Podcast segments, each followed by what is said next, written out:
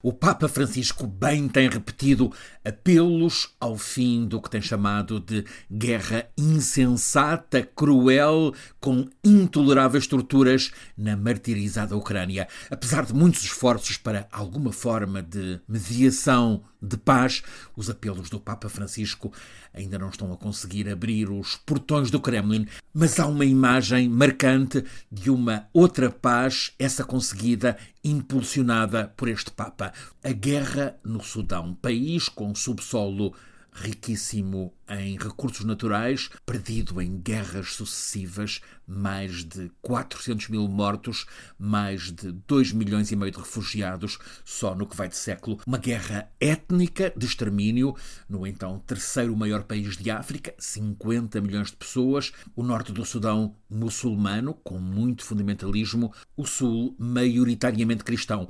Em 2011, para tentar travar a guerra e o massacre, prevaleceu a solução da separação. O país enorme, o Sudão, mais de 20 vezes o tamanho de Portugal, dividiu-se. Continuou a norte o Sudão, capital Khartoum, e no terço meridional do antigo país nasceu o Sudão do Sul, 650 mil quilómetros quadrados, capital em Juba. Problema, foi replicado também no Sudão do Sul o alto conflito étnico, protagonizado pela liderança de duas etnias, a tribo Dinka, maioritária no país, e a tribo Nuer, que junta vários grupos minoritários. O cenário tornou-se outra vez de guerra uma organização laica muito ligada ao Vaticano e, em especial, ao Papa Francisco, a comunidade de Santo Egídio cuidou então, tal como já tinha feito em Moçambique, onde promoveu o acordo de paz entre Frelimo e Renamo,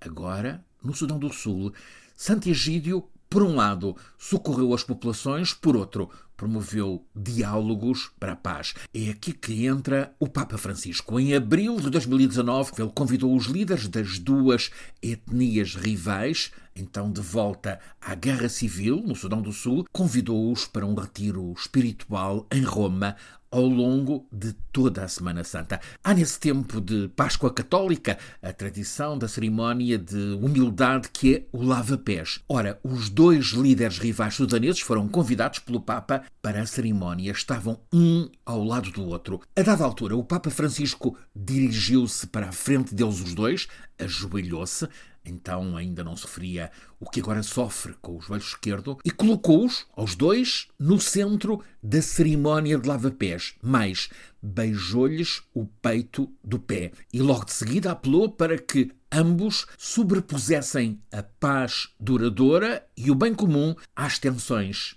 étnicas e políticas. O apelo foi escutado. Formou-se no Sudão do Sul um governo de unidade nacional. O líder da etnia maioritária tornou-se presidente, o minoritário vice. A coabitação continua embora com muitas escaramuças, há eleições previstas para o ano que vem. Agora, o Papa vai lá, à terra do Sudão do Sul. Chega na sexta-feira para três dias de presença e, em gesto simbólico de harmonia, leva com ele, a partir de Londres, o arcebispo de Cantuária, representante da Igreja Anglicana, também o presbítero Greenshields, líder da Igreja da Escócia. É um esforço liderado pelo Papa, uma missão de procura de alicerces para consolidar a harmonia no Sudão do Sul.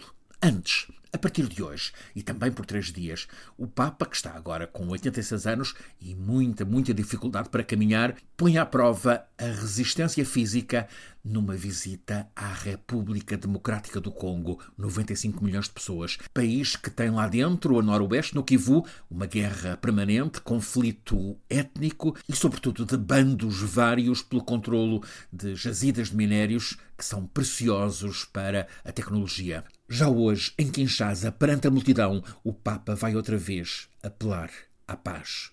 A proteção do ambiente, o cuidado com a natureza e com o clima também vão estar nestes seis dias de missão do Papa vindo do Sul Gaúcho e que, uma vez mais, está a pôr no mapa das notícias as periferias geográficas e existenciais.